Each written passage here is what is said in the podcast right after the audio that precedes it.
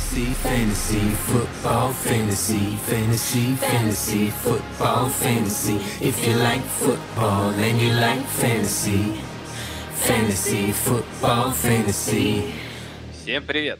Это подкаст Fantasy Football Fantasy, и мы вернулись, и мы опять будем говорить о фэнтези, разберем некоторые травмы и интересные моменты прошлой недели, также отвечаем на ваши вопросы. С вами Саша Илматик. Сегодня со мной Коля Гонсалес. Коля, привет. Буэнос ночес, сеньорес. Вот. А, хочу всем напомнить, что пока не, не было подкаста, если так случится на следующей неделе, наш подкаст не будет выходить, вы всегда можете зайти в фэнтези, э, ой, в Телеграм, зайти в Телеграм э, и там найти э, наш чат фэнтези футбол, фэнтези, храм футбола и просить у нас любой вопрос там, пообщаться на темы фэнтези, там постоянно, особенно перед матчами, все обсуждают matchup ы, кого ставить, кого нет, так что вам, если это интересно, заходите. Также у нас есть свой Boosty, который достаточно легко найти. Можно просто ввести Boosty FFF или зайти на наш канал, он там прикреплен, или в подкасте. Там вы найдете более детальную и продвинутую информацию и рэнкинги с э, американских сайтов, э, многих очень интересных, хороших экспертов. Так что будем рады вас видеть там. Ну или просто захотите нас поддержать, там есть тоже такая возможность. Так что будем рады вас там слышать, видеть. Вот. У нас с вами получается 5 недель. 5 недель, это же почти, можно сказать, треть пути. Сколько у нас сейчас сезон? 17, да, недель получается, да? И да, да больше. 17 недель – это больше третьей регулярного чемпионата. Да, ну, я имею в виду, что 5 недель, получается, уже, да, уже даже больше трети. Ну, в общем, а, как у тебя дела, Коль, в фэнтези? Хотел спросить, вот к чему подвести. Дела в целом неплохо. Во всех лигах э, борюсь за плей-офф почти во всех лигах. Есть одна лига на 16 команд странная, вот, где мне совсем не повезло. Где ты борешься со мной за 16 место, да? Где у меня еще и сейчас и Джастин Джефферсон оказался, вот, первым пикумом. Вот, поэтому, да, в этой лиге, как говорится, все хорошо, спасибо, я умер. А во всех остальных э, борюсь за плей-офф, неплохие команды, где-то чуть лучше, где-то чуть хуже, но везде рабочая ситуация. Ну, Поздравляю, молодец. Я могу сказать, что вот у меня, да, тоже есть вот лига одна на 16 человек, которые мы с тобой вместе участвуем.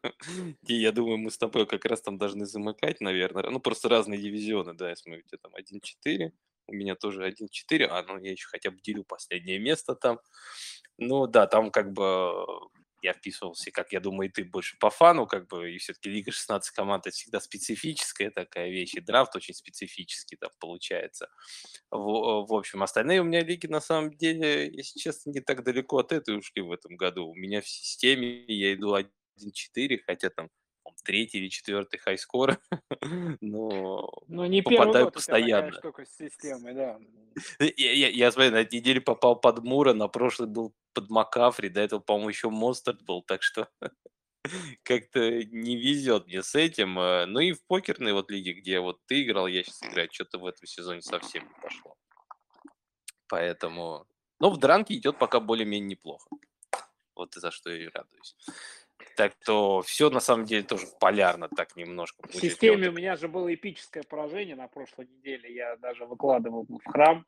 Я проиграл две сотых очка, две сотых. Это ага. один э, пасовый ярд пойманный от какого-то ресивера. Ну, то есть... Ну, да, это, это было... Такие случаи, да, неприятно, согласен. Это при том, был... что у меня еще в этой лиге два игрока вылетело из-за травм в середине первой четверти. Там Майк Эванс вылетел. Ну, короче, то есть это было прикольно. Но я Согласен. всегда в таких ситуациях верю, что если ты такую игру проиграл, то ты в следующий раз что-то подобное выиграешь. Вот у меня всегда так бывает. Я надеюсь, что, например, в плей-офф э, это все вернется.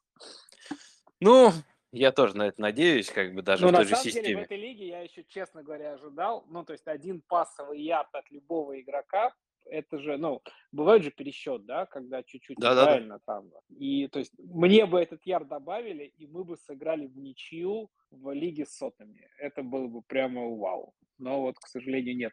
Пересчета Но не у меня было. такое было как раз в прошлом году. Я проиграл. У меня в прошлом году ничья, как-то... Ничья в Лиге сотами? Да-да-да, ничья была с Лиги сотами. Это, по-моему, было, знаешь, где а, в иерархиях, а, Лиги иерархии, это вот, ну, то, что вот тот а, ВД отдельно есть еще Лига там, ну, Эвин, ты знаешь, поэтому вот у меня там в прошлом году была ничья. Я ее придумал. Ну, Я ее иерархии придумал. Ну вот, видишь, как бы, не, не, и причем это первый раз у меня тоже был такой случай, когда чтобы была ничья. Там близкие, и причем я тоже думал, сейчас пересчитают еще посередине недели. Так оставили, в итоге ничья у нас так до конца сезона и висела с этим, с другим еще человеком. Так что, ладно, по флексили, поплакали. Давай перейдем как раз, ну, дальше опять к плачу, скорее, потому что будем говорить о травмах. Хотя, кто знает, может быть, э, травма одного как бы игрока – это находка для другого. Менеджер, не, на да. самом деле понятно, что с одной стороны находка, с другой стороны на этой неделе достаточно много травм было, причем травм хороших игроков. Сейчас всех их обсудим, но непростая неделя. И да. самое главное, что игроки-то все из разных тиров, в том смысле, что это не то, что у тебя там три игрока из первого раунда сломались. Сломались игроки, э, я уверен, что, ну, просто по теории вероятности, есть команды, в которых там, все игроки, которые сломались, могли быть в, э, в одном составе у одного менеджера. И при этом, если эти все три игрока у менеджера были, то, скорее всего, этот менеджер шел неплохо, потому что игроки сильные. А представляешь, идешь ты там 4-1 или 5-0, уже как бы готовишься к плей-офф, и у тебя раз и три лидера вылетают за неделю. И как бы такой, о, о, о. Поиграли в фэнтези. Ну да, я согласен. Например, если у тебя был Дже, Джефферсон и Ачан, как бы, то без двух этих игроков, а ну, добавить к ним еще если Ричардсон. Коннор, да, у тебя, например, еще тоже ну, да, неплохо да, да. выносящий в этом году. Так. Согласен, согласен. Можно Давай тогда начнем... закончить. Давай начнем тогда по порядку. Начнем, наверное, с самой одиозной фигуры Дж, э, Джефферсона, э, Джей Джеффа, потому что все-таки первый оверолл.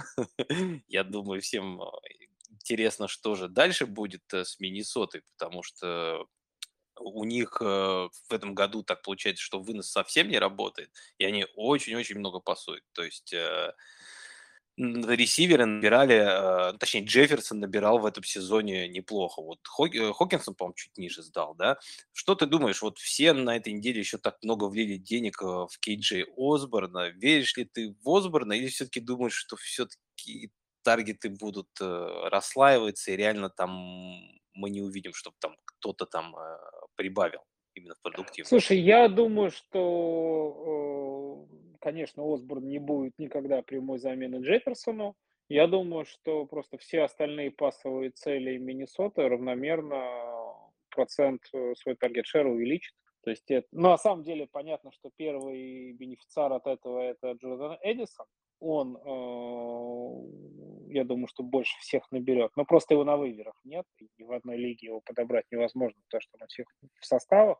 А я думаю, что да, нагрузка будет на двоих, на Эдисона и Осборна. Я думаю, что 8-10 э, таргетов за игру им обоим обеспечено. Опять же, с учетом того, что защита Миннесота, но это, э, это не защита патриотов, конечно, но как бы не лучший юнит далеко, и Миннесота будет проигрывать, э, будет много пасовать и, соответственно, Хокинсон, Эдисон и Осборн будут, там, я думаю, по десятке таргетов за игру иметь.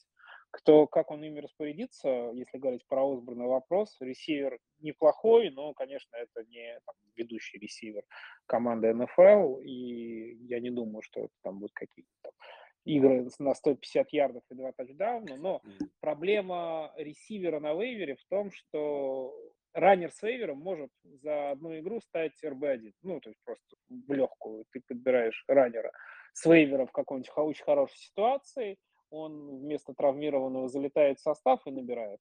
Э, с ресиверами так получается редко. Поэтому ресиверы с э, вейвера это такая вещь э, ненадежно. Я, конечно, не думаю, что Осборн будет какой-нибудь VR1, VR2, но в целом для флекса, на флекс там VR3, VR4, почему нет? Ну, ну, дальше я вот э, даже, по-моему, в, не, в некоторых только лигах на этой неделе сделал э, ставку на Осборна, в, например, там, в системе, где у меня там а, Маркиз Браун э, не проходит стартовый состав, и на флекс даже не проходит, я понял, что ну, мне смысл какой сейчас брать еще Осборна и тратить на него э, вейвер бюджет нету, потому что, ну, я вот, честно, вот как ты говоришь, я не верю, что он будет больше, чем какой-то флекс опции. У меня почему-то есть ощущение, что как вот заканчивал Миннесота прошлый сезон, да, когда вот они очень много кидали в Хокинсона. Да, Хокинсон в этом году выглядит не так хорошо, как э, в прошлом году. Но... Не, у него, по-моему, первая игра была хорошая или вторая. Ну, да, есть... да, но, но потом как-то что-то он сник как-то, и в него бросать меньше начали. Поэтому вот мне кажется, что Хокинсон вот как раз э, тот игрок, который с отсутствием Джефферсона может реально прям так выстрелить и выйти на другой уровень продакшена, вот как раз который у него был в прошлом году. Но это опять же, если он... Я думаю, что вернуться. если мы говорим про Миннесоту, то здесь самая главная э, проблема, самый главный э, слом в шкафу – это Казинц. Потому что Но это тоже еще один, Казинца да. последний год контракта, э, много да. слухов ходит о том, что его могут трейдануть. Я в это честно не очень верю. И я, ну, слабо себе представляю, чтобы э, квотербеков НФЛ, ну, вот это все-таки не ресиверы, да. А я что-то по ходу не помню среди... сезона, чтобы такое было, даже если Вообще честно. Наверное, случайный случай, но прям, да, да и, говори, Коля, извини. Но, но, тем не менее, э, посадить его на лавку, как бы, чтобы команда чуть-чуть э, под, подтанковала, да, в кавычках назовем, так и возможно. А, понятно, что вся пассовая а, все пассовое, вообще все нападение Миннесоты и все пассовое нападение держится на Казинце. К нему разные отношения у специалистов и болельщиков есть, но, на мой взгляд, это очень неплохой квотербек. И самое главное, с точки зрения фэнтези, мы знаем, что он может кормить 2-3 э, пассовые цели достаточно стабильно. А вот если уйдет Казинс и выйдет какой-нибудь, э, кто у них там, backup, я даже не знаю, но это уже будет совсем... совсем Монт, а, не, Монда продали же, по-моему, там кто-то Они другой продали, теперь. у них какой-то там чудак, типа Тревор Симиан, ну не Симиан, конечно, но какого-то такого уровня квотербек, к ним приехал на просмотр на этой неделе, что уже тоже такое, знаешь, странное. Квотербек на просмотр. Короче, э, за этим нужно следить и смотреть. Не знаю, я не верю, что Казинс куда-то уйдет. Я не верю, что Казин закончит карьеру, как про это говорят, что здоровый мужик, 35 лет, квотербек НФЛ. Да я уверен, что его на фри-агентах разорвут. Не бывает, чтобы нормальные квотербеки были доступны в, на фри-агентах, их не подписывали. Поэтому... Я а, согласен. Ну, Хороший я вариант супер байлоу квотербека в Суперфлекс династии. Вот. Ну, не в принципе, знаю, согласен. Как, Слушай, как мы на это вышли с травмы Джефферсона, но тем не менее, вот такая, такая мысль вдруг возникла. Да. Слушай, я сейчас открыл депчарт как бы э, Миннесоты, и я, честно говоря, удивлен. У них кроме Джарена Холла, это новичок, которого они задрафтовали, я не знаю, там в каком пятом-седьмом раунде этого года, Вообще нет ни одного квотера. Я вот даже посмотрел практис квот, ни одного. А, вот Шон Мэниан, сори, вот я нашел Шон Мэниан. А, ну Шон Мэниан, да, как знакомая фамилия. В Рэмс, мне кажется, он что-то там... Да, да, ну что-то где-то там тоже. Да, практис кводе где-то, где-то был. Не, я здесь с тобой согласен, как бы, и здесь надо, правда, следить еще за казницей, и вот э, когда мы говорим про перспективы всех этих ресиверов Вашингтона, это Миннесоты, э, Миннесота на этой неделе, кстати, играет с Чикаго, и им с Чикаго играть два раза в этом году, они все-таки в одном дивизионе, они две игры эти проигрывают, и в принципе, если идут по сезону не лучше, чем Чикаго, то как бы точно будут ниже их. Ну, то есть могут э, легко как бы решить, чтобы сделать небольшую паузу на этот сезон, немножко сделать шаг назад, как раз за счет драфт-капитала там кого-то себе поднять на драфте, потому что если они проиграют Чикаго, как бы окажется ниже их, то пик будет достаточно высокий в топ-5. То есть квотера там будет взять точно возможно, ну, даже если не квотера, какую-нибудь другую позицию сесть. Так что да, мы, мы еще вот, э, когда говорим про Миннесоту и всех ее игроков, надо не забывать, что здесь очень сильно может так парадигма немножко сместиться, и от контендера они могут э, уйти к легкому танкингу, вот как ты и говоришь. А про трансфер, вот Казинс, честно говоря, я просто... Я читал про него, и, и слухи, это, понятное дело, все слышат, как бы видят э, Твиттер, Инстаграм, остальные все вещи все читают, но я просто не помню других таких случаев. Я помню, вот вы Джимми Джи, по-моему, меняли по ходу сезона, да, после трех-четырех недель. когда он играл. Ну, это был, он был бэкапом, это другое. Он был бэкапом в тот момент. Под Брэди сидел без Ну да, да, да. Это не стартовый квотер. А какие еще были случаи, когда по ходу сезона меняли квотеры, именно стартового квотера, не вот, вот даже я если вообще как... такой, не помню такого. Мне кажется, это невозможно. Ну, наверное, мы просто тоже как бы что-то дозабыли, потому что, наверное, в НФЛ много случаев разных было. Но прям, чтобы это как-то сыграло, по-моему, ну, прям э, уж точно не было. Потому что по ходу сезона кто-то перешел и какой-то дал. Причем я вот опять же говорю, как бы все говорили про Giants, но я, честно говоря, тоже не вижу, что там в Giants будет. Зачем им так подвязываться, там команды особо нет. Ну ладно, мы вообще говорили про Джефферсона все понятно с ним, я думаю, более-менее, что обидно, что такого игрока все потеряли, а вот, э, как ты правильно, кстати, еще заметил, мы дальше будем говорить еще про раннеров и про ресиверы, что, правда, ресиверы, вот если раннеры, для них самый важный объем, и когда у них появляется возможность себя проявить, здесь можно сразу ждать очко, а, очков. Тоже понятное дело, что если есть еще и талант, то это прям вообще шикарно, и вы там, э, он будет как вот с с вейвером вам по 20 э, очков э, каждую неделю стабильно тогда переносить. С ресиверами все-таки тут талант важнее, как бы талант всегда решает. И э, как вот говорят, что игроки и ресиверы не на них бросают, а они заставляют квотеров в них бросать, потому что они всегда открыты, или они всегда могут выловить что-то. Просто так, как бы ей на ресивера, даже если там вот его поставят вместо кого-то другого, просто так квотер бросать не будет. И вот Поэтому, как ты говоришь, вейвера, с вейвера обычно, ну, реже когда играют хорошо ресивер, обычно это э, новички или какие-то игроки, у которых что-то не получалось, какой-то был такой сламп, такой как бы э, неудачный момент, черная полоса, и потом которые выстреливают. Э, вот Осборн, ну, мы уже много раз его видели, я думаю, тут ждать ничего особо не стоит. Адисон, да, ну, Адисон Хокинсон, я думаю, вы не, на, на вейвере его не найдете их не найдете. Так что давай перейдем к другому игроку еще. Это Джеймс Коннор, а, раннинбэк э, Аризоны. Аризона, которая неожиданно в этом году выглядит э, неплохо, особенно нападение выглядит неплохо, и особенно неплохо выглядит а, линия я, правда, все игры не смотрел, но смотрел как бы с Далласом, когда все-таки у Далласа достаточно хороший как бы дилайн, и против нее Коннор выносил линию, причем делал очень хорошие блоки. Ну, и мне вообще, в принципе, более-менее нравится Аризона, по этому году, мне кажется, от нее этого никто не ожидал, а она нападение более-менее играет. И сейчас, с учетом того, что Конор выбыл, выбыл, как говорят, э, там на несколько недель. И он живая а уживая, то есть как бы 4 да. недели он точно отдыхает, то есть у нас есть э, теперь только Эрик Демеркадо и Кионте Играм, который неизвестно там залечил, не залечил свою травму шеи, но ты смотрел, кстати, последнюю игру вот э, с Бенгалс, когда они играли, там классная, кстати, такая перестрелка была веселая у них, и до Меркадо вот я получил... смотрел, да, я смотрел игру не в, в прямом эфире в Родзоне, но поскольку это была, была вторая волна, игры было мало, удалось достаточно много зацепить. Я согласен с тобой полностью, что Аризона оверачивт в этом году, ну, то есть они выглядят прямо значительно лучше, чем ожидали. Все писали, что это прецедент, претендент явный на первый пик, по мне, они значительно сильнее Чикаго, Каролина, Нью-Ингланда, вот команд, которые сейчас показывают очень плохой футбол. И э, тем не менее, э, мы, мы не знаем, кто будет, э, кто получит попытки э, Конора, потому что, с одной стороны, да, есть вот этот парень Демаркада, раннинбэк, э, новичок, которому на минуточку 24 года, который 5 или 6 лет играл в колледже, который даже не получил приглашение на NFL Combine, естественно, не был выбран на драфте. Ну вот, э, как бы судьба сложилась таким образом, что на а, приглашенным свободным агентом попал в Аризону, удалось закрепиться в 53, получил шанс и неплохо выносил.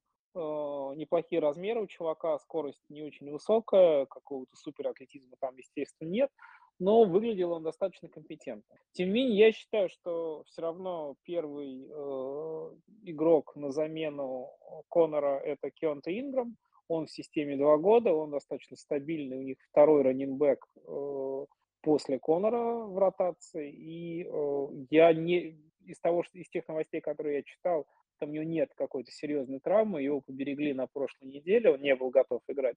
Но мне кажется, что с учетом вот ситуации команды и с учетом шанса, который у Инграма появляется, я думаю, что он сделает все возможное и невозможное, чтобы уже на следующей неделе играть. И я думаю, что именно он будет первым раннером в ротации. Поэтому я, например, в Демеркадо денег никаких не вкладывал.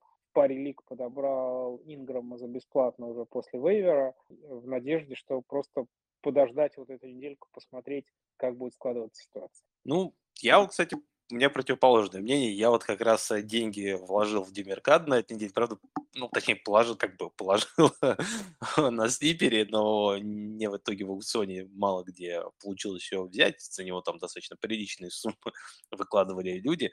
А, мне в Демеркада нравится больше то, что он еще неплох был на пасе. И изначально, когда его брал а, Аризона, они в него рассчитывали именно как на раннера, который будет э, выходить на третьих даунах, будет ловить. Мне кажется, как раз они с Инграмом, у них будет такой э, комитет, что Инграм будет на первых даунах выносить, а вот как раз до Меркадо он либо будет вот эти аутсайд бегать, либо ловить будет стараться. То есть мне кажется, у него апсайд чуть повыше, чем у Инграма, и он, мне кажется, выглядит поинтереснее. Но согласен, мы Инграма еще особо-то так толком и не видели в этом сезоне. У него там какая-то травма шеи была, там, а, говорят, э, но она просто неприятная, как все понимаешь, э, травма, то есть э, а, с одной стороны, он, по идее, мог вернуться еще на прошлой неделе, но у него были какие-то ощущения там неприятные, и поэтому его, как ты говоришь, решили поберечь. Мне кажется, то, что это может тоже еще сказаться на дальнейшем сезоне, потому что травмы именно шеи могут иногда так иметь последствия. А, но ситуация интересная. Значит, ты все-таки за Инграм. Ладно, посмотрим, кто из них, Демеркада и Инграм, наберет больше очков за эти четыре недели. Так, давай перейдем к следующему раннеру. Еще у нас сломалась э, сенсация и почти, можно сказать, фэнтези. Человек, который шел на фэнтези Rookies of the Year, это Ачан из э, раннинг из э, Майами, э, который набрал там у нас, кстати, в June Madness у нас есть вот бейсбол один, э, где мы играем, где есть бонусные очки. Он в той лиге у нас, помню, в своей лучшей игре набрал 70, по-моему, 6 очков. Вот, э, теперь его нет, но остался Мостерд, должен вернуться Уилсон. Э, есть Ахмед еще там. Что думаешь, Колик, что будет с этим комитетом? Слушай, ну я опять же... Ну там точно будет комитет, всех... то есть как бы здесь, э, я думаю, ни, ни у кого сомнений не вызывает. Потому что если у Ачана был с Мостертом комитет 50 на 50, то там я точно думаю, что будет комитет. И... Ну это я так просто что дополню. Я согласен, что в Миннесоте точно будет комитет, там нет ни Майами, Майами. Белка... Ну, в Майами, да, там нет ни, ни одного раннера Белкау, но с учетом результативности Майами они двух раннеров на уровне РБ-1 могут прокормить достаточно спокойно. Э, я, собственно, свои ставки э, в этом, на этой неделе, да и на прошлой неделе сделал на Уилсона. Э, на, именно он планировался стартовым раннером команды еще в предсезонке, получил травму, уехал в АР. За это время Мостарт и ЧН воспользовались своим шансом, но э, Майами уже на этой неделе может в любой момент Вилсона активировать как я понимаю, травму свою он залечил, а с учетом того, что и у Мостарта есть определенные проблемы со здоровьем, он э, тоже полутравмированным играет, э, Вилсон мне нравится больше. Собственно, да он, там и у Ахмеда, по-моему, травма. Там, по-моему, ну, видите. Ахмед, Ахмед, э, я не вижу в нем какой-то перспективы вообще, ну, то есть исключительно как какое-то тело, которое занимает позиции в ростере. А Вилсон хороший, талантливый раненбэк, который много набирал очков и в этом же нападении, примерно в этом же нападении в Сан-Фране, и Макдэниел забрал его с собой в Майами. В прошлом году у него были очень хорошие матчи. Нормальный раненбэк, в такой команде он тоже должен набирать. Проблема у Вилсона, как у Мостарта, одна. Этот раненбэк, который не может держать э, свое здоровье вот, в сезоне стабильно много недель подряд. Это опять раненбэк, который на 2-3 недели выйдет, покажет хороший футбол, наберет много очков, но потом заднее, переднее, пах, колено, шея, не знаю, что еще у него случится, но что-то обязательно случится. Да. Опять же, а, чем мне нравятся такие раненбеки? Тем, что ты, э, у тебя есть возможность получить его фактически за бесплатно или достаточно дешево за неделю до его перформанса. А, вот я, например, точно так же получила HM в одной лиге. Ну, то есть, когда он уже показал игру на 50 очков, понятно, что биться в аукционах, платить за него 100, 100 баксов, я не готов. А вот взять такого человека за недельку, придержать его на лавке, посмотреть, вот это, мне кажется, прямо высший фэнтези-пилотаж. И вот в этом смысле Вилсон э, похож э, вот по типажу на такого раннера, потому что в, он еще в АР, не все на него внимание обращают. Я его там в какой-то лиге взял за 6 долларов, в другой лиге я его взял за 12 долларов. В третьей лиге, где я играю, где был слот АР, я его вообще взял на драфте, сразу в этот слот положил про запас. Я также сделал. Он, он у меня лежит, э, каши не просит.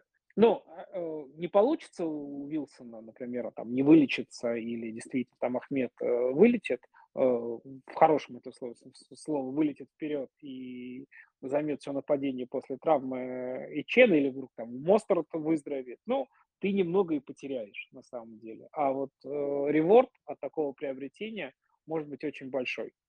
По ну, крайней мере, по, по, вот мне кажется, что у Вилсона есть все предпосылки для того, чтобы ну, РБ-2 стать прям с первой недели своего выхода на поле.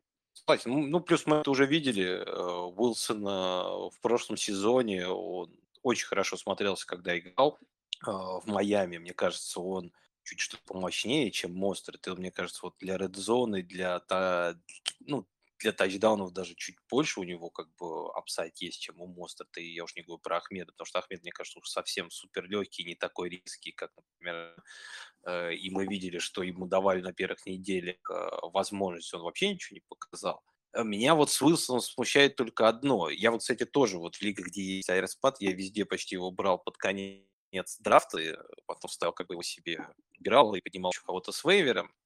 А вот в обычных сейчас лигах меня немножко смущает э, то, что я не знаю, когда он еще вернется. Вот тоже, вот, знаешь, сейчас с учетом того, что еще у меня есть некоторые игроки травмированные, есть некоторые игроки на боевиках, еще забивать себе лавку игроком, который я просто вот не уверен даже, когда он вернется. Он вот реально, мне кажется, может вернуться не на этой даже неделе, а неделе через две, через три. Потому что я помню, когда он получил травму, я читал как бы интервью того же Макдэниелса и некоторых врачей, которые говорили о том, что ну хорошо будет, если мы Уилсона увидим еще в этом году. А вот. Ну, мы видим то, что все, видимо, все-таки пошло его лечение чуть лучше, чем предполагалось летом, да, но все равно меня, знаешь, как-то тогда еще это немножко остановилось. Сейчас тоже я что из того, что читал, говорит, что вот они запустили активацию, но это просто, как я понимаю, у них выбора особо нет, им нужны еще раннитбеки, они будут стараться его рашить как бы чтобы он был готов. Но вот это меня немножко смущает в Уилсоне, поэтому я его не стал, не стал брать. Но я согласен, если Уилсон будет здоров ну, вот и смотри, все-таки будет играть... я открываю слипер, а, написано, что Джефф Уилсон будет сегодня тренироваться. Ну, надеюсь, он я говорю... С сегодняшнего дня вернулся к э, тренировкам. Это хороший знак. Не, это хороший знак, не спорю. Вот Лучше будет, если да, когда мы уже увидим его на поле в матче, я говорю вот то, чтобы меня немножко смутило. А вот еще ну, другой здесь момент. Здесь именно поэтому, что ты за него именно эти э, тревожные звоночки и позволяют тебе купить его относительно дешево. Согласен, да. Да, согласен. Э, это да. И знаешь, что вот мне еще кажется, что с учетом того, что вот Атян все-таки и был очень эффективным по земле, поэтому, мне кажется, они в этом году чуть больше играли еще выноса.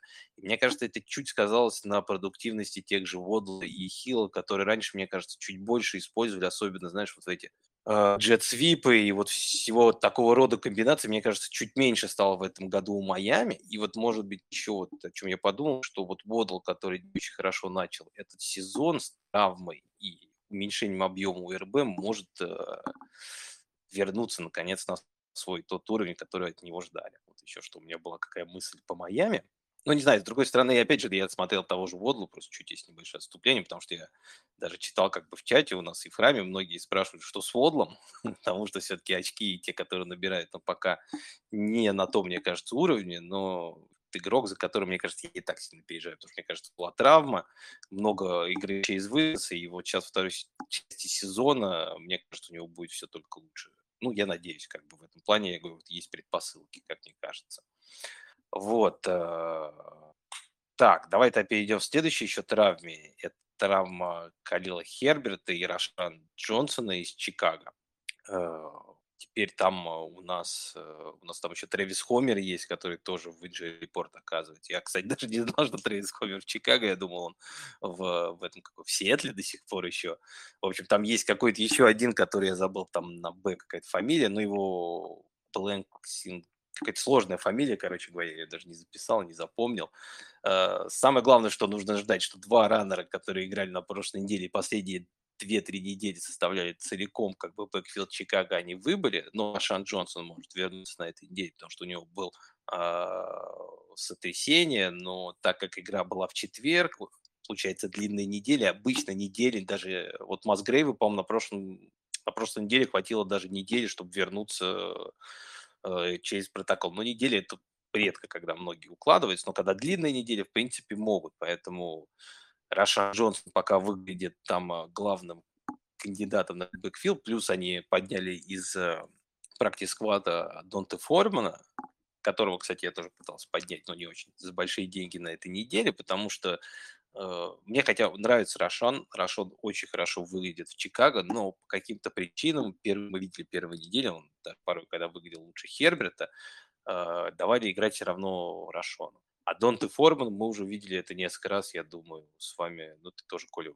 участвовал в этом, я помню, в прошлом году поднимал того же Формана, когда он был, где он там был, в Каролине в прошлом году, да, до этого был в Теннессе. Ну, то есть игрок каждый раз почти, когда его вызывали и ему давали мяч и давали играть, он кое-как, ну, хотя бы где-нибудь там на low-end RB2 мяч, очки набирал. То есть э, я думаю, что Форман неплохой такой как бы дешевый, как бы если у вас получилось поднять его на на waiver е этого игрока, мне кажется, неплохой вариант, чтобы закрывать э, bye week и. Да, Рошан Джонсон, конечно, интереснее вариант. Он может, он имеет больше upside. Но вот я говорю, как бы я в некоторых лигах э, поднял все-таки Формана и думаю, что вот если будут bye week и, мне, у меня там идет как RB4, конечно, но если что случится, мне кажется, это хороший такой как бы in case of emergency. А вот с Рошаном тут, мне кажется, немножко непонятно. По идее, как бы он должен играть и прогрессировать, но почему-то его как бы держали за спиной Херберта. Поэтому, ну, посмотрим. Ты что думаешь, э, кто из этого бэкфилда больше выстрелит?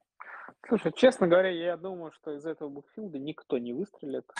Мне абсолютно точно, ну, просто потому что нападение Чикаго вещь такая еще и бегающий квотербек, который регулярно тачдауны в редзоне у раненбеков эта команда забирает, поэтому, в общем, я бы на раннеров Чикаго особого внимания не обращал, потому что какого-то гигантского апсайда я там не вижу. А так сказал абсолютно верно Рашан Джонсон, талантливый новичок, который выглядит, э, ну, из того, что мы видим, выглядит очень хорошо. Донта Форман надежный, э, такой ветеран, опытный, уверенный, который если ему дают возможность, этой возможностью пользоваться тоже неплохо. Я думаю, что все будет зависеть на самом деле от а, того, как быстро Рашон восстановится. Если восстановится быстро, он получит первую скрипку, ну, первую роль первого раннера в этом нападении. Форман будет один бей. Э, не получит, э, не восстановится Рашон, Форман достаточно спокойно нагрузку первого раненбека выдержит. Я не думаю, что там будет много очков, потому что, опять же, он и в пасе не, не очень хорош, но там свои 15-18 попыток выноса какие-нибудь, там 100-ярдовые игры у него вполне могут быть. Посмотрим, Миннесота все-таки впереди.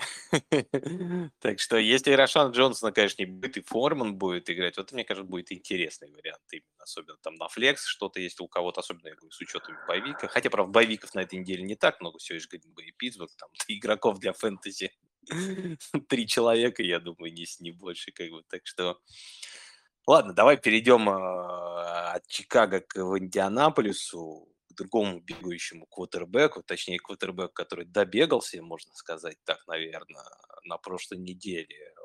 Антони Ричардсон из Индианаполис Кольц очень неудачно упал, повредил бросковое, да, плечо, если не ошибаюсь. Ну, короче, плечо какое-то. Если не ошибаюсь, бросковое, то есть там э, все может быть э, и серьезно, серьезнее, чем пока нам говорят. То есть 4 недели его точно не будет, а что будет дальше, непонятно. место. Слушай, странная эта ситуация с этими плечами. Вот Дерек Карр тоже упал тяжело на бросковую руку. Все ожидали, что он уедет в АР, а он взял а он и на третьей неделе он вообще игр не пропустил, вышел и выглядел вполне себе компетентно. Ричардсон упал не так страшно со стороны, а уже в АР. И, собственно, да, минимум 4 недели он пропустит. Ну, с Каром согласен, то, что там, ну, по мне, кстати, я бы не сказал, что Кар выглядел одинаково. Мне показалось, как раз Кар вот, ну, вот на этой неделе еще ничего, вот предыдущий матч, как бы он выглядел достаточно плохо. Ну, Это... тем не менее, он играл. Ну, тем, да, он играл, и... Ну, согласен, даже вот э, я просто с вами игру Нового Орлеана не стал смотреть, я посмотрел, даже condensed что-то... Не стоило, ты немного потерял. Ну, вот поэтому я Карра-то особо не видел на я этой видел неделе. в этой игре с Патриоты Сейнс, я видел fumble при toss е на running back а от э, Мака Джонса. И, в общем, после этого я понял, что enough. Ну, ты эту игру хоть до конца досмотрел? Нет. Или даже не стал? Я даже не стал. Ну, я начал ну как, опять же, ты же знаешь, что э, на прошлой неделе матчи начинались в 8 вечера, а в 7 был матч по сокеру Спартак ЦСКА, который я не да, мог пропустить. Поэтому я планировал э, досмотреть сокер и сразу же включиться на американский футбол. Сокер закончился без 10, без 10-9. Я включил Патриоты Сейнс, посмотрел 5 минут и И понял, что втор... еще два часа такого не выдержу, и да? Стал... И меня стало ждать редзона. Всегда хорошо, стабильно, много тачдаунов, весело. Слушай, ну, понимаю. Я, я на самом деле, когда смотрел Питтсбург с Балтимором, я периодически просто уже не мог смотреть на это все, отключался. И потом, правда, началась четвертая четверть, вот там, да, вот там началось как бы феерия. Все что-то заиграли, Пикет начал попадать, защита начала э, всех э, ломать, так что Но первые три четверти я, конечно, смотрел и думал, боже мой. Ну, я тебе говорю, посмотрите, кто не видел, э, fumble на toss е, это прямо... Надо было такого и такого я не помню, да. Ну, то есть, что, когда квотербек с метра откидывает мяч мимо раннера, ну, да, просто не попадает в него. Ладно. Ладно, да, это я согласен. Ладно, вернемся к Ричардсону. Это такое небольшое лирическое отступление было. А, Ричардсона заменит э, Гарден Миншью. Его уже заменял на третьей неделе, да, у нас была пятая неделя назад, да, на третьей неделе. И, и на самом деле Индианаполис выглядел, я бы не сказал, что прям намного хуже. Вообще, на самом деле, Индианаполис меня тоже, как Аризона, приятно удивила команда в этом году после прошлого года и всей той вакханалии, которая там творилась, и тем, чем заканчивала, и как она заканчивала тот сезон, и, в принципе, как она в межсезонье, как бы то, что у них было, там э, все вот эти дрязги с э, Тейлором и ну и вообще внутри все вот эти э, непонятные какие-то новости. Сейчас э, команда выглядит неплохо, линия более-менее работает.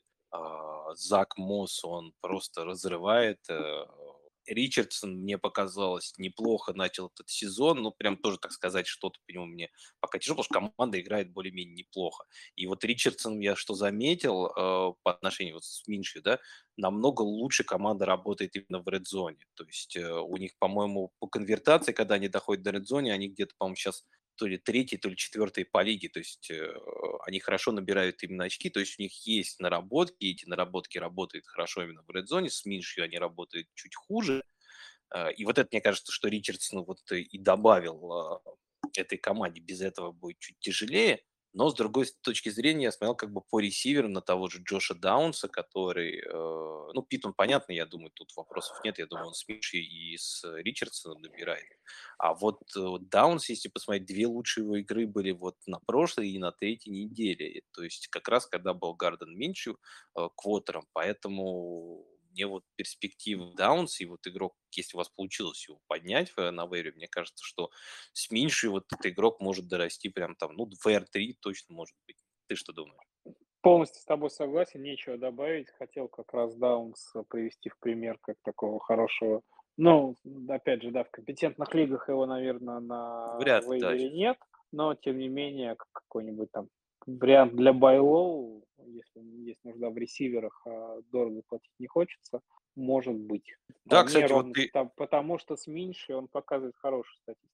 Ну, я бы, знаешь, я тебе скажу, я тебе скажу, что в последний матч, когда он же начинал еще с Ричардсоном, и вот у него там один биг плей был, это как раз Ричардсон на него бросил. То есть он, он как-то и с Ричардсоном, ну, он не сказать, что с Ричардсоном прям совсем не набирал, он и с ним набирал, с Миншей просто чуть больше очков, плюс это новичок еще, его взяли достаточно, по-моему, высоко, если не ошибаюсь, в третьем раунде, или в четвертом. Ну, короче говоря, это, не пятый, седьмой раунд. То есть э, в него вложились все-таки в этого игрока. И мне кажется, по началу сезона мы видим, что помимо Питмана, тот же Пирс э, там особо ничего не показывает, а вот Даунс потихоньку как бы все, все лучше и лучше э, выглядит. Ну, плюс мне просто Даунс еще как новичок, когда я, когда его разбирал, смотрел, мне очень понравился. Он такой как сказать, так Локетт-образный, что ли, даже такой, ну, более shifty такой, как бы, ну, прикольный. Я люблю таких э, небольших, юрких, э, резких э, ресиверов. Вот. Так что мне очень нравится, кстати, твоя идея с Байло, потому что я думаю, у этого игрока, помимо того, что есть production сейчас, у него реально есть upside, который мы, может быть, неправильно еще можем рассчитывать. То есть я как говорю, это что может быть в R3, а по факту, как руки, некоторые его цифры я его смотрел, может быть, и реально его потолок быть и намного выше. Потому что других там игроков, особенно в Дианаполисе, там тот же Алик Пирс, все остальное, если смотреть, у них ну, с ними все понятно. И все. Поэтому вот молодец, какой хороший как бы. Прислушайтесь, если вам реально нужен ресивер, и вы не хотите дорого платить, то Даунс может быть, правда, неплохим вариантом. Так, давайте перейдем к другому еще квотеру. Это к Дэниелу Джонсу, но я, честно говоря, не уверен, что стоит что-то говорить по нему с точки зрения фэнтези. Вот что есть, что нет парня. Ты думаешь, что-то изменится с точки зрения фэнтези очков э, в Giants? А, у Giants кто-то Если набирал есть. фэнтези оч- очки. Не, ну Даррен Воллер выглядел в целом неплохо, но, опять же, все от него ожидали э, перформанс уровня Лапорта. Да-да-да, как минимум. 3 а он на эти деньги не играет. Ну, Giants вообще не играют, поэтому э, произошел у команды откат. Они в прошлом году прыгнули явно выше головы, зачем-то заплатили Джонсу гигантские деньги, но пусть теперь, собственно, это расхлебывают и с этим мучаются. Не знаю, нечего мне про Giants сказать, кроме того, что это очень слабая команда пока. Да, да. Из перспективных игроков там есть, ну вот, Воллер, есть Вендел Робинсон, мелкий слот-ресивер, который просто может жить на объеме 6, 7, 8 передач в его сторону 10 бросают. Э, да нет, 10 это даже, по-моему, ну это реально. Я, знаешь, я смотрел, у Вендела, по-моему, у него одна и та же линия, знаешь, 5 приемов, и там иногда просто разница 20 или 50 ярдов. То есть вот как-то да, вот так, так и вот есть, играть. Так, вот, и есть, ну, так и есть. Но, от этого ездит он все-таки после травмы, он первые две недели пропустил, начал играть с третьей недели, поэтому он вроде как раскачивается, но и он на самом деле последнюю игру против Сиэтла не закончил. Да, он травму с, трав... с травмой, поэтому, ну, я думаю, что если у вас в составе есть игроки Giants, что кроме Воля, Воля. я бы ни, ни одного в составе не ставил. Ну, Баркли есть еще, наверное. Он не, ну, Бар- что... Баркли вернется, не вернется, но, опять же, у Баркли high ankle sprain, а статистика в эффективности раненбеков после этой травмы просто пугающая. То есть, если у раннера в сезоне high ankle sprain, после ну, этого да, он теряет 30-40% своей эффективности просто и все. Не, я, я здесь... Э, это не я, это я говорю, это цифры. Статистика, да, как бы согласен. Тут тяжело с этим спорить. А, и к тому же, по-моему, мы видели уже как-то Баркли один раз и хотел вернуться по ходу сезона. Ему тогда кто-то из э, коллег там по онлайну наступил на ногу и что-то усугубил еще больше травму, и он тогда на год еще вылетел. Так что я не удивлюсь, если это повторится. Особенно с учетом, какая как бы криволапость. Э, потому что мне, мне сложно назвать на самом деле а, вот ногами э, вот то, на что наступают как бы линейные Giants, потому что там реально, по-моему, только лапти, они, по-моему, передвигаются непонятно как, потому что ты, ты видел там в Твиттере или в других там в Инстаграме, как э, у них этот Иван Нил, да, по-моему, или как его зовут, э, правый или, левый, ну, теклы, короче играет, э, которого они брали высоко. Это просто нечто, там некоторые просто видюшки, которые есть нарезки, где человек просто стоит, его оббегают, как бы, ну, ну смешно просто выглядит. То есть, ну, Giants, конечно, команда, которая сделала, как ты правильно говоришь, большой откат в этом году, и если вы, конечно, взяли Войлера и за него еще заплатили большую цену, я не думаю, что с Тайро Тейлором там будет все намного хуже, в него все равно будет лететь, а остальные игроки Giant не очень интересны этот сезон, поэтому... Да нет, но ну, и... Тайро Тейлор, он, как говорят американские наши коллеги, это вождь, да, уже игрок, который давно закончился, и если э, Джонс хотя бы атлетичный, очень сильный, бегающий квотербек, и он мог хотя бы за счет ног э, компенсировать ужасную игру онлайн, то Тайреда Тейлора он просто закопают в первой четверти, и на этом все закончится. Ох, ну посмотрим. Я думаю, на, там специалисты американские говорили про Колта Маккоя, я думаю, раз 20, что это человек вождь, а он все равно возвращался и выдавал неплохие, особенно с точки зрения фэнтези, порой игры, так что Тейлор еще поиграет на, в этом сезоне, но это же, согласен, от него ничего стоит ждать. Давай-то дальше еще поговорим немножко краем а, про танка.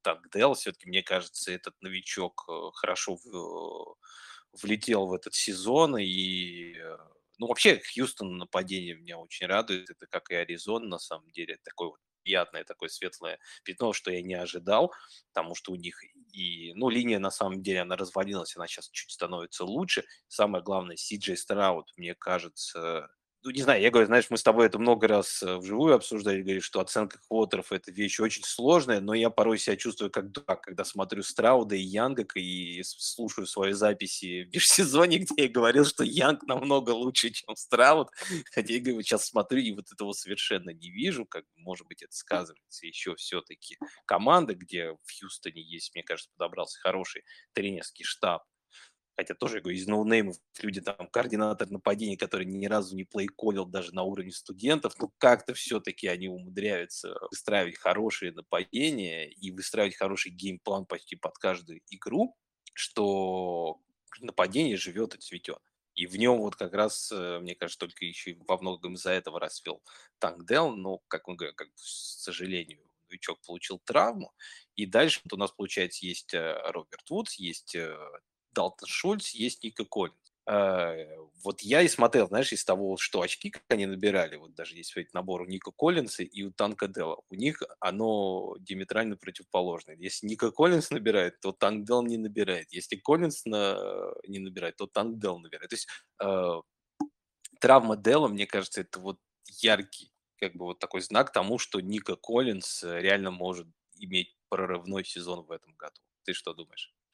Да расстраивает меня этот Хьюстон дурацкий, потому что в важной династии проиграл важный матчап, потому что поставил Страуда над э, Броком Парди. Выбирал я на Суперфлек, ну, то есть э, кого ставить вторым квотером, э, доверил. Я бы тоже, кстати, на этой неделе поставил бы Страуда, после прошлой еще ну, недели. Вот. Вот, и я так подумал, что тяжелый матчап у Парди был против Далласа, а видишь, как вышло, что, короче, очков, очков бы Парди мне бы хватило для уверенной победы. Вот, поэтому козел этот Страут. Хотя ну, пацан, бывает. Пацан неплохой на самом деле. Что касается Танка Делла, да, тоже ресивер открытия хорошо выглядит. Опять же, смущал меня он на драфте тем, что ну, редко игроки так, такого, такого размера показывают э, фэнтези-продуктивность не, не спорадически на протяжении двух-трех недель, а постоянно. Ну вот, собственно, опять же, да, э, стартовал хорошо, но уже травма. Уже на пятой неделе травма, что будет дальше, непонятно. А Ника Коллинс, на мой взгляд, топчик. Ну да, я думаю, как раз сейчас вот с этой травмой Дела согласен, как бы габариты там, конечно, небольшие. Знаешь, я вот еще что добавил, что еще помимо вот этого, у него еще, по-моему, он играл в не очень каком-то большой программе. Он играл тоже в за Хьюстон, за Хьюстон Кугар, что ли, или какие-то там, ну, студентов не самой какой-то там сильной программе, не против сильных студентов, поэтому многие очень скептически относились к этому пику, но парень, правда, выглядел хорошо, но, как ты говоришь, габариты. Но, может, это дело было не в габаритах, он вернется и нас, нас всех покажет нам всем, что мы не правы. Так что, ладно, танку здоровья, Нико Коллинс ракета. Так что Сиджи Страут, я думаю, еще все впереди. Ну, конечно, все игры не будут идеальными. Но я говорю, я бы вот после первых трех, э, четырех недель бы тоже на этой неделе, если бы у меня был бы Страут, поставил его бы над парни. Ладно, мы закончили с травмами. Дальше у нас есть одна тема, которую мы хотели немножко обсудить. Э, это у нас на сколько получается, в течение последних двух недель начали возвращаться игроки после дисквалификации, после э, травм. Э, и у нас набралась такая небольшая такая пятерка игроков, которых э, кого-то забанили за гемблинг, кого-то э, кто-то травмирован был.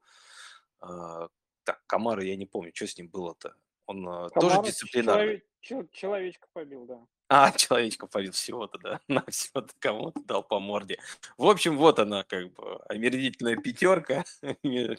От травматы, гэмблеры и просто хулиганы э, вернулись в НФЛ. Э, поэтому, мне кажется, это хороший повод не бы хотел сказать поднять туз за этих ребят, но мы, мы просто скажем, я думаю, немного теплых и ласковых слов о каждом, о каждого перспективе на, на конец сезона. Давай начнем, наверное, с одного главного человека, который уходил у нас в первом раунде. Это Купер Кап, вернулся э, и увидел, что на его месте там стоит какой-то нелепый Гавайс, который улыбается и машет рукой и говорит, у меня по 15 таргетов за игру, чувак. Э, что ты тут делаешь? Но Кап, вот мы видели, в первой же игре вернулся, и объем у него пришел. Что ты думаешь о вот Капе, Пука и вот этой всей ситуации? Э, как-то она повлияет друг на друга? Они как-то будут друг друга есть или могут все-таки вдвоем э? Слушай, ну я не думаю, что они будут сильно друг друга подъедать. Опять же, когда Стаффорд э, хорошо выглядит, а он хорошо выглядит объективно, и вообще нападение Рэмс, оно хороших, в э, хорошие свои годы, они двух ресиверов уровня VR1-VR2 трех даже. Два с половиной, три, да. Ну и сейчас они играют вот в трех ресиверов однозначно. И поэтому Кап, э, Атвелл и Пука, я думаю, что все эти три игрока должны стартовать. Э, Кап, ну, опять же, там видно было, да, что прям первый же драйв он вышел, 3-4 передачи получил, вот эти свои кроссы на 10 ярдов, да. которые дальше он превращает в 30-40 ярдов на ногах. Все это осталось при нем, тут вот фу. Э, конечно, я думаю, что того вот э, супер космического перформанса, который был у него два года назад, он уже не выдаст, но там, начиная с пятой недели, это будет крепкий VR1, абсолютно точно. И самое главное, стабильный. А вот э, мне кажется, что Пука, Пука и Атвелл, они будут вот чередовать хор- очень хорошие игры с такими, ну, менее хорошими, так скажем. И кто на этой неделе выстрелит, выстрелит один или другой, мне кажется, будет больше зависеть от... Э, матчапа. От матчапа, да, от геймплана. Э, на Маквея. Да. Там... Не, я, я с тобой согласен. Я, я хорошо, что ты еще, кстати, вот сказал про Туту, потому что, мне кажется, его тоже не стоит. Многие, как так говорят, про нападение Рэмс только что это э, Кап и Пука. На самом деле Туту даже вот уже в этой игре показал, что он тоже на поле, и что он, он делает немножко другие вещи, и если реально matchup как бы строить game plan а, под, под него, то он может как бы себя проявлять, и я думаю, тоже его со счетов брать не стоит, но все-таки, мне кажется, у Пуки, в отличие от есть э, нам пол у него повыше, все-таки, я думаю, он кап будет 100% VR1, наверное, конечно, не будет прям таким как бы оверолл, как бы, вот, знаешь, там, Тарик Хиллом, там, кто у нас сейчас там на самом верху, Пука, с Пукой и с, с Хиллом сражаться не будет, но прям стабильно все равно будет набирать хорошие очки. А Пука, я тоже думаю, далеко не провалится от VR1. Он, думаю, будет таким high-end VR2 под конец сезона. Э, поздравляю всех тех, у кого вернулся Кап и у кого есть э, Пука. Вы не много не, сильно потеряли, да, у кого есть тут, наверное, чуть больше, но опять же, я со счетов его и уж точно из команды сбрасывать бы сейчас не стал, потому что ты правильно сказал, что люди начали забывать, что, что такое нападение Маквея и как он умеет его выстраивать э, после прошлого неудачного сезона. Да, у них не очень ситуация с линией стала лучше, как по сравнению. Ну, чуть лучше, конечно, чем в прошлом году стало, да, но вот я смотрел по всем рэнкингам, они оцениваются не очень хорошо, но, но визуально смотришь, на самом деле, линия сейчас выглядит намного лучше, чем в прошлом году. Потому что в прошлом году вот, вот прям даже включаешь Рэмс и видишь вот эти глаза как бы э, Стаффорда, вот эти, которые взгляд в землю, и, точнее, вначале мячик в землю, как он кидает, потом смотрит, уходит куда-то. Ну, сейчас я вижу, такого нет. Он всегда, у него хоть на что-то, на какое-то действие есть э, время. То есть линия, видимо, ну, по метрикам не так сильно стала лучше, но чисто визуально намного интереснее. Вот, поэтому болельщикам Рэмс и те, у кого есть кап, пука, всех поздравляю. Тогда перейдем к нашему от травмата перейдем к нашему единственному хулигану. А, это Алвин Камара. Он отбыл свою дисквалификацию и вернулся. Он уже провел две игры а, в составе Нового Орлеана э, удачно с точки зрения набора очков. Хотя я смотрел статистики, особенно продвинутые, у него что-то все метрики ухудшаются по сравнению с прошлым годом. Ну, логично, ведь человек моложе не становится, но объем в этом году у него там очень хороший, конечно, в Новом Орлеане. И э, что ты думаешь, он закончит как РБ-1, РБ-2 и, или где он все-таки Слушай, я думаю, что здесь все достаточно просто. Э, чисто за счет пассового объема у него очень хороший пол. 5-6 э, приемов за игру там, на 30-40 ярдов, я думаю, что это просто минимум, который у нее будет, а это условно в PPR 7-8 очков, которые стабильно будут с ним э, каждую игру. Поэтому я думаю, что ну, там в топ-3, топ-5 раннеров он не попадет, но, опять же, очень стабильный такой э, раннер на границе РБ-1 и РБ-2, Камара будет. Опять же, команда у Орляна неплохая, э, защита выглядит прекрасно, нападение средненькое, но все вместе это даст абсолютно точно борьбу за выход в плей до последней недели, и роль Камары в этом нападении, она самая-самая стабильная. Ну, согласен, да. Я вот сейчас посмотрел даже, у него средний по набору за очки за матч, да, у него получается 20 очков в среднем он за игру набирает, это РБ-7 сейчас показателя. Э, среди всех. Ну, вот я думаю, где-то, наверное, ну, даже, наверное, это, наверное, просто удачно еще были две игры, будут еще игры не очень удачные, поэтому 7 ну, не каждую неделю рисковато. патриотов-то играть будешь, да. Согласен, согласен. Поэтому я думаю, будет чуть, я согласен с тобой, наверное, чуть будет пониже, э, потому что там есть игроки пониже, которые, я думаю, выставят и будут чуть лучше по ходу сезона, ну и особенно в общем на очков. Поэтому вот где-то, наверное, на границе low-end RB1, ну, тоже, наверное, где вот я вижу, наверное, Камару на этот сезон. То есть те, кто брали, драфтовали, мне, мне кажется, сделали правильный выбор, потому что он уходил достаточно низко, если быть, по-моему, пятый-шестой раунд, где-то он обычно на драфтах был. И сейчас, если у вас э, команда после этих трех игр не пошла 0-3 и не пошла крахом, то уже считайте, вы сделали все правильно, задрафтовав его. Давай перейдем дальше к еще одному травмату, который вернулся на прошлой неделе. Это Кристиан Уотсон, игру которого я ждал очень сильно. А нет, две недели. О, как я ждал. И вот я тебе говорю, у меня Кристиан Уотсон в этом году вообще во всех одногодках. Вообще во всех. Еще в двух династиях. Это мой самый... Э, короче, Игрок больше всего акций. Да. Больше всего акций я вложил в портфель э, Кристиана Уотсона. И две игры, которые он выходил на поле, оставили на мне ну, достаточно противоречивые чувства. На прошлой неделе он был очевидно ограничен в снэпах, и удалось ему поймать тачдаун на broken coverage. И свои 9 очков за счет этого он а, ну, неплохо сыграл да, на этих ограниченных снэпах.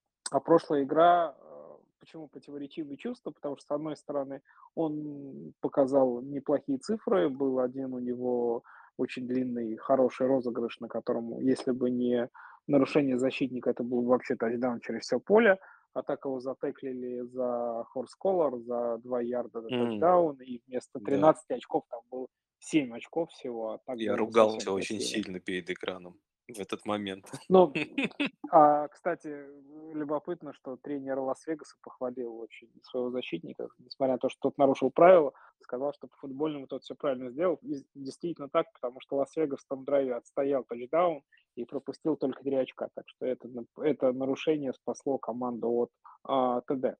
Так вот, э, и в целом Вотсона много бросали, очень много бросали. Но противоречивые, противоречивые, противоречивые чувства у меня, потому что качество этих передач от Лава было ну, таким, да. Он угу. его швырял и в двойное прикрытие, и в тройное прикрытие, когда тут открылся, когда тут не открылся. Поэтому Лав э, выглядел ну, на прошлой неделе вот откровенно плохо, прямо откровенно плохо. И, э, конечно, с такой игрой нападения Гринбея э, Вотсон не будет набирать на уровне VR1. Но загрузка его мне очень понравилась. Собственно, этого ресивера я везде и брал, потому что это такой для меня был очевидный э, первый ресивер в команде с потенциально хорошим нападением. Это оправдывается. Первая часть, что это потенциально, что это очевидно первый ресивер, а вот хорошее нападение Гринбея пока под вопросом. На этой неделе Гринбей в, на боевике, посмотрим, может быть, Лафлер что-нибудь там перестроит и вернет команду на ту траекторию, которую ожидают э, от нее болельщики.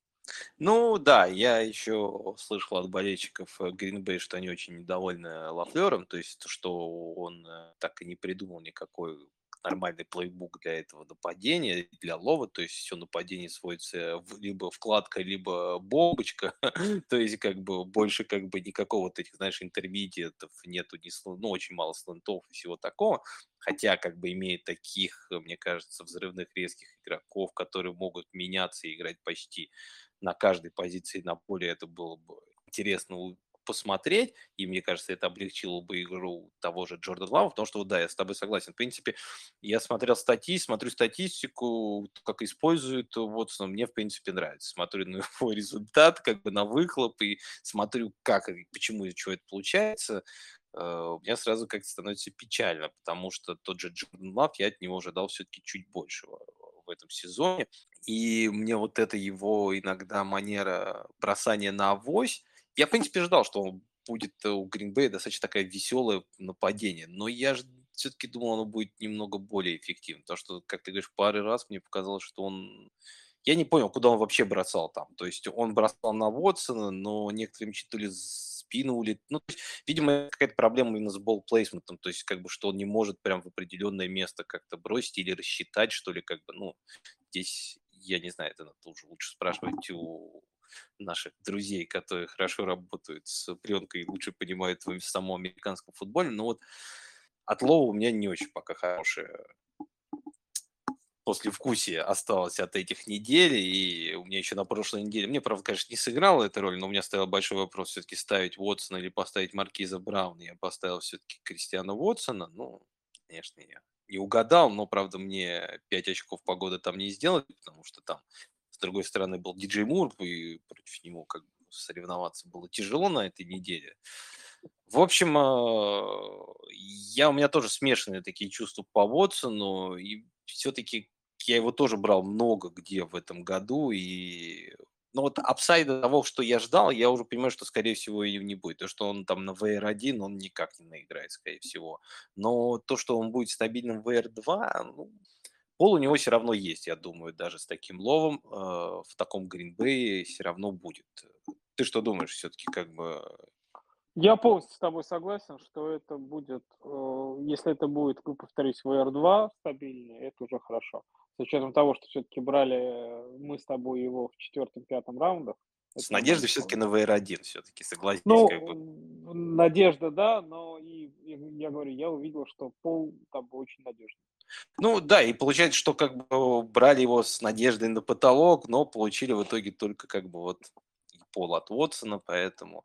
Ладно, давай перейдем тогда к, к самой такой, наверное, противоречивой фигуре из этого списка. Это Джонатан Тейлор, человек, который вернулся и как и Кап, увидел, что на его месте уже кто-то есть, но если, в отличие от Капа, Кап пришел и показал, кто тут хозяин, как бы можно сказать, и выдал хорошую игру, то пришел Тейлор, Мосс ему, наоборот, показал, как бы, слушай, Джон, посиди пока, там, посчитай, как, почитай свой контракт, все пункты там проверь, все правильно не заполнено, подписи не поставлены, как бы, ты, конечно, молодец, но команды пора ну, пока здесь я. То есть, ну, Зак Мосс выдает пока очень хороший сезон, и он выглядел в этой игре, да, там, конечно, Теннесси, что для меня тоже немножко удивительно, по идее, команда, которая меньше всех пропускает в этом году против э, выноса была так плохо готова к, к игре против Теодапольса, причем там мост не показывал прям супер каких-то движений, там не супер какой-то скорости, там просто большие были дыры, которые как бы, ну,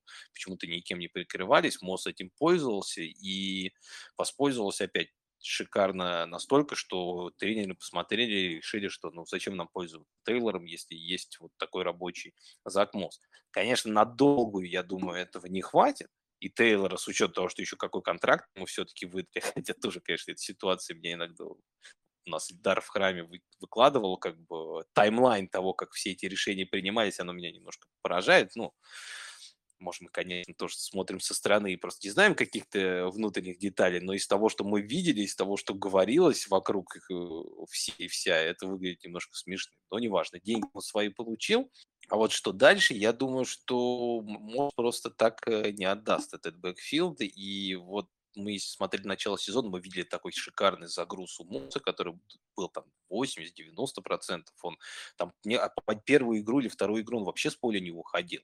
А, он постоянно находился на поле, у него большое было количество выносов. И мы тогда, я помню, слушал и читал другие как бы подкасты, и говорю, вот если бы на эту роль сейчас бы пришел Джонатан Тейлор, было бы прям шикарно.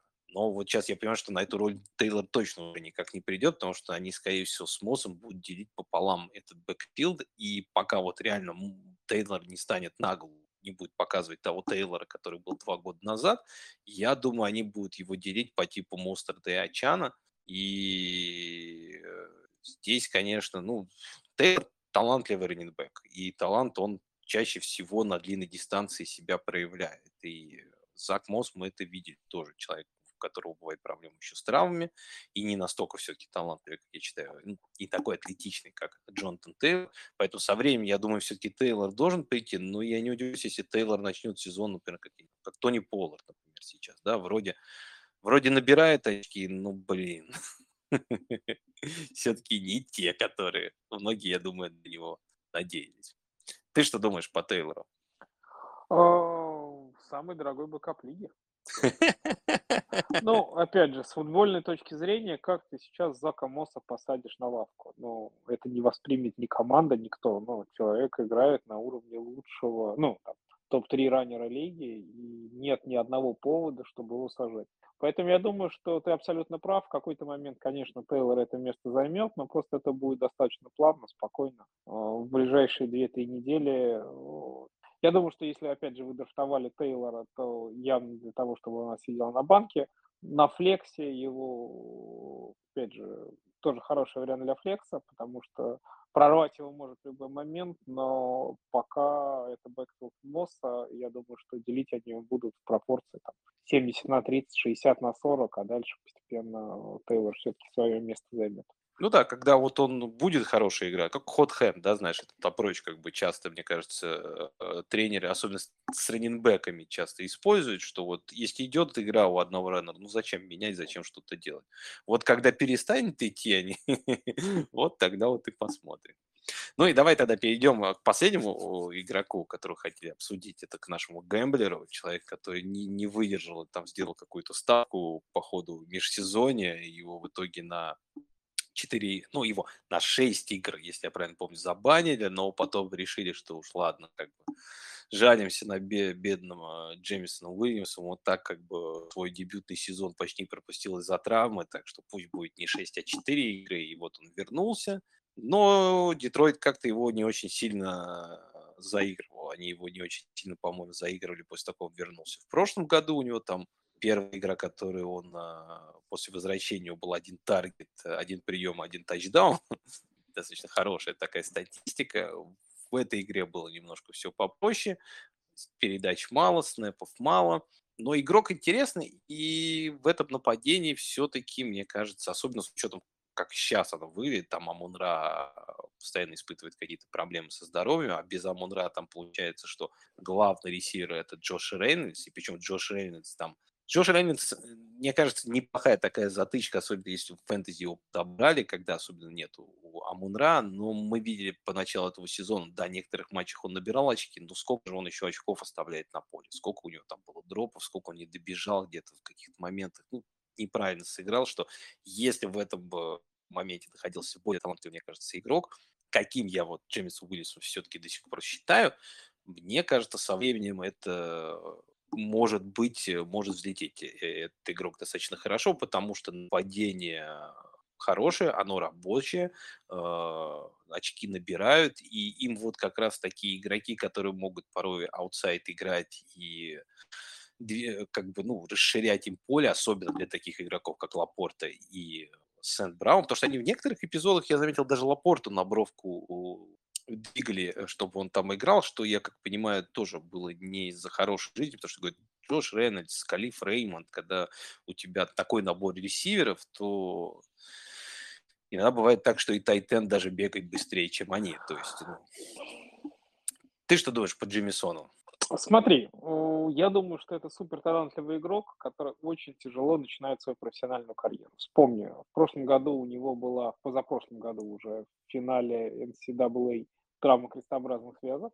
Несмотря на это, он выбран высоко очень в первом раунде Детройтом. Полсезона пропустил, потому что восстанавливался после крестов. Соответственно, начал играть там с какой-то там 10-11 недели. Очень ограниченное количество снэпов. И, собственно, сезон закончился.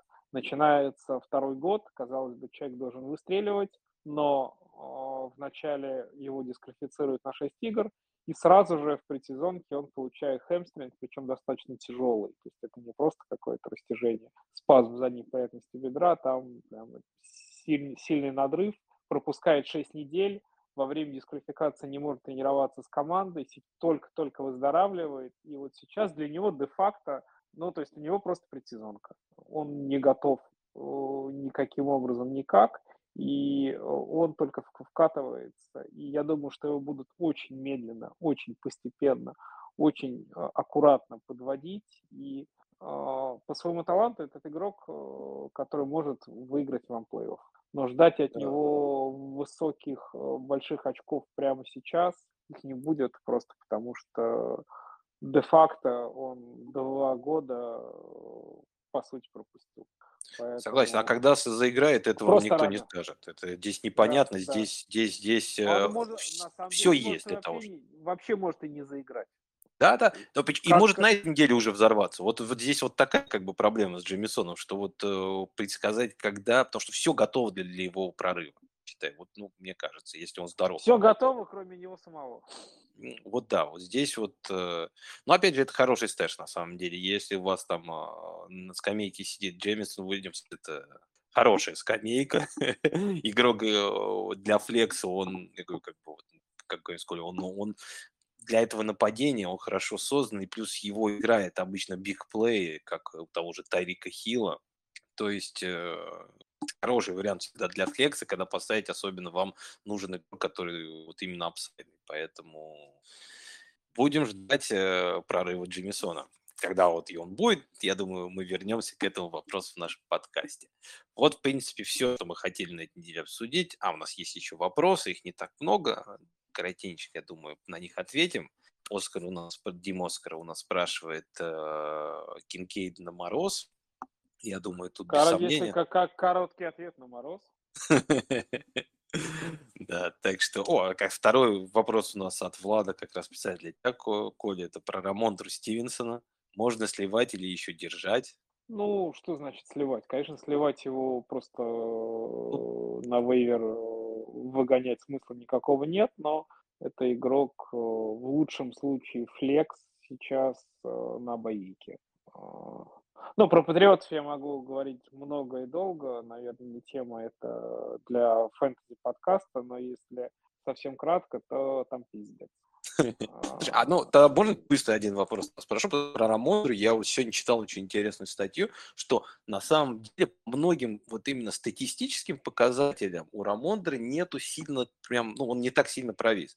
Им вот говорят о том, что все-таки у него есть какое-то повреждение, о котором умалчивают или не говорят, я не знаю, которое ему мешает именно играть.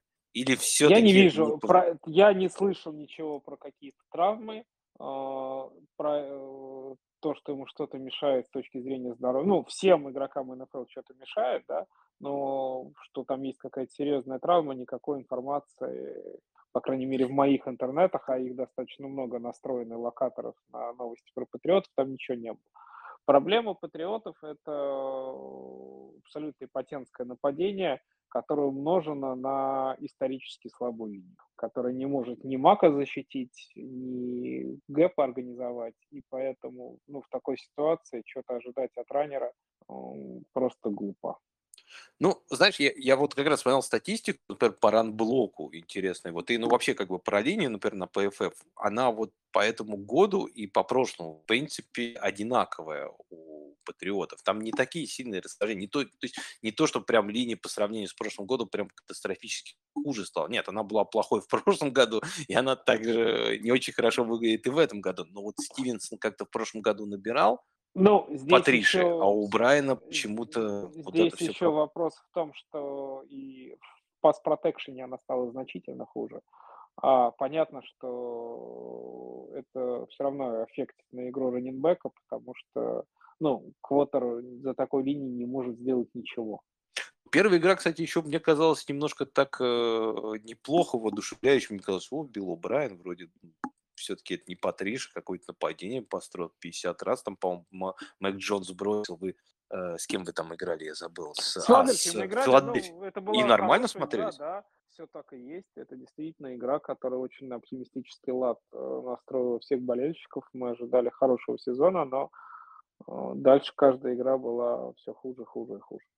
Ну, ну вот, я говорю, мы в чате патриотов просто это я сегодня э, обсуждали. То есть получается следующая ситуация, что пассового нападения нет как факта. А, корпус ресиверов, ну, на мой взгляд, слабейший в лиге, просто слабейший. А, два лучших игрока защиты получили травмы и выбыли до конца года, причем это одновременно и лучший дилайнер, и лучший корнербэк. Все остальные корнербеки, все наши Джонсы, три человека в АР. То есть у нас сейчас реально играют седьмой, восьмой, девятый корнербеки. А, спецкоманды 32-е по эффективности у Билла Беличика. 32-е в лиге по эффективности спецкоманды. Ну, то есть реально зацепиться просто вообще не за что. Нет ни одного а, подобия юнита, который выглядел бы хотя бы неплохо. Тайтенды. Поэтому... Тайтенды но... нормально еще играет, более Хенри удивил, немножко удивил по ходу сезона, но хотя я смотрю сейчас у него и по цифрам, по использованию что-то да все ничего не там нет. Но у него, у него была хорошая первая игра, где, опять же, он два тачдауна поднял. Ну, о каких цифрах мы можем говорить, когда нападение за две игры набрало три очка? Ну, да, здесь. Я поэтому, на самом деле, вот у нас, когда был сегмент про травмы, я даже не стал включать Джуджу Смит Шустера, который, я как слышал, у вас тоже получил травму, потому что, мне кажется, тоже для фэнтези это да нет, ну, ничего, ничего, никого нет. Да. Так а, что. Ладно, Мы понятно. Значит, как. Угу. Говори, говори. Не, я ничего не хотел уже сказать про эту команду. Я, я просто вот хотел. Да, я просто хотел уточнить, просто для многих, я думаю, наших слушателей тоже было интересно сказать, что все-таки у Рамондры то, что не идет дела, это не дело страны, то есть это не то, что как бы сейчас вот он чуть станет, может быть, залечит, что там будет лучше себя чувствовать и вдруг опять понесется. Это мне тоже кажется, что что-то с самим нападением, которое не работает, как ты правильно говоришь, когда за два матча ты набираешь всего лишь три очка, ну, что тут можно добавить? Ни один, да, там, раннинбэк не сможет э, на приемах что-то получить. Причем, кстати, на приемах-то он, ну, сейчас я смотрел последнюю игру, даже по использованию его начал Зиг чуть-чуть уже двигать. И это даже, мне кажется, не потому, что Зиг выглядел хорошо, просто как бы какой-то, не знаю, что шаг отчаяния, что ли, от э, тренерского да, штаба, который, да, который чего, пытается что-то, хоть что-то, да, сделать, чтобы какие-то перемены. Ладно, давай перейдем тогда от э, команде, которая вас победила, как раз к Новому Ордиану. Здесь спрашивает тоже Влад, у нас стоит пробовать сейчас обменять Алаву, учитывая, что с возвращением Камары, Камары таргеты резко снизились. И еще я, знаешь, в этот вопрос даже, наверное, добавил бы еще и травму того же Кара, потому что он хоть вернулся как ты говоришь, выглядел не то чтобы плохо, но все-таки, мне кажется, он немного ограничен в бросках, и меня вот это, на самом деле, тоже немножко пугает, как владелец Алави в некоторых лигах, но вот честно говоря, двигаться куда-то с него и пытаться обменять. Нет, если хороший обмен, я всегда говорю, как бы хороший трейд, как бы, ну, я всегда только за. Вот единственное, что можно такого хорошего сейчас получить за, кома... за, за Алави, игрока, который для меня, я все равно его оцениваю как, Это знаешь, что означает? Один. Это означает, что для э, Алави открылось хорошее окно для покупки, потому что очень хороший ресивер, очень мне он нравится, очень талантливый и есть возможность его купить относительно недорого, потому что когда у него все пойдет, а в какой-то момент у него все пойдет, вам его не продадут. Вот, да, я вот тоже хотел, ты, ты правильно как бы вот сделал такой свич, да, как бы переход такой с э, попробовать обменять, как бы с, с э, потому что его купить, мне кажется, сейчас можно попробовать, а вот продать удачно его, ну, сейчас вот это не, не, не сезон, я бы его держал и э, старался бы купить, если бы кто-то, конечно, его продал. Так, еще у нас вопрос есть от Келси Твича. Ходят активные слухи о трейде Дэн, э, ресиверов Денвера Джуди Сатана. Они также подвигаются критике за недобегание маршрутов игры в полсилы. Есть ли смысл их дропать? Э, пометка а-ля Чейз Клейпла – это тематика, чтобы понимать контекст. Э, я контекст более-менее без Клейпола понимаю. Плохая команда плохо играет. Я видел это в Питтсбурге уже несколько сезонов у нас. Поэтому, ну, очень плохая команда, я неправильно выразился. Я имел в виду, что просто плохо играет, как бы результат плохой. Команды все прекрасные в, в НФЛ. Ну, может быть, кроме Гринбея. Ладно, шутка. А, говоря про Джуди и э, Сатана, ну, Джуди в последней игре выглядел не так плохо, но, опять же, он, по-моему, набрал все свои очки где-то во второй половине как случайно, потому что там всю игру, я смотрю, Денвер, по-моему, Рассел за первую половину там меньше 100, по-моему, ярдов было пасом. То есть нападение не работает. Единственное, мне кажется, что работает в Денвере более-менее, это вот вынос. У них то Пирайн, то Маклахлин как раз более-менее как-то выносили, то Рассел Уилсон сам бегал, неплохо выносил. А вот пасовая игра, ну, не знаю, под конец как-то они попытались, по-моему, в конце матча как-то Джуди чуть больше использовать, и э, выглядело неплохо, но там уже игра была сделана к тому моменту, а Сатан там вообще, по-моему, в четвертой четверти только поймал свою первую передачу.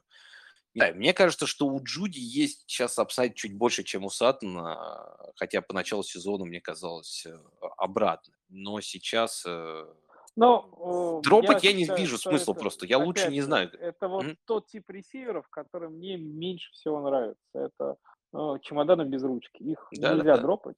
А, ну, в том смысле, что все на вейвере ты лучше не найдешь никого. Нету там ресиверов лучше Сатана и Джуди.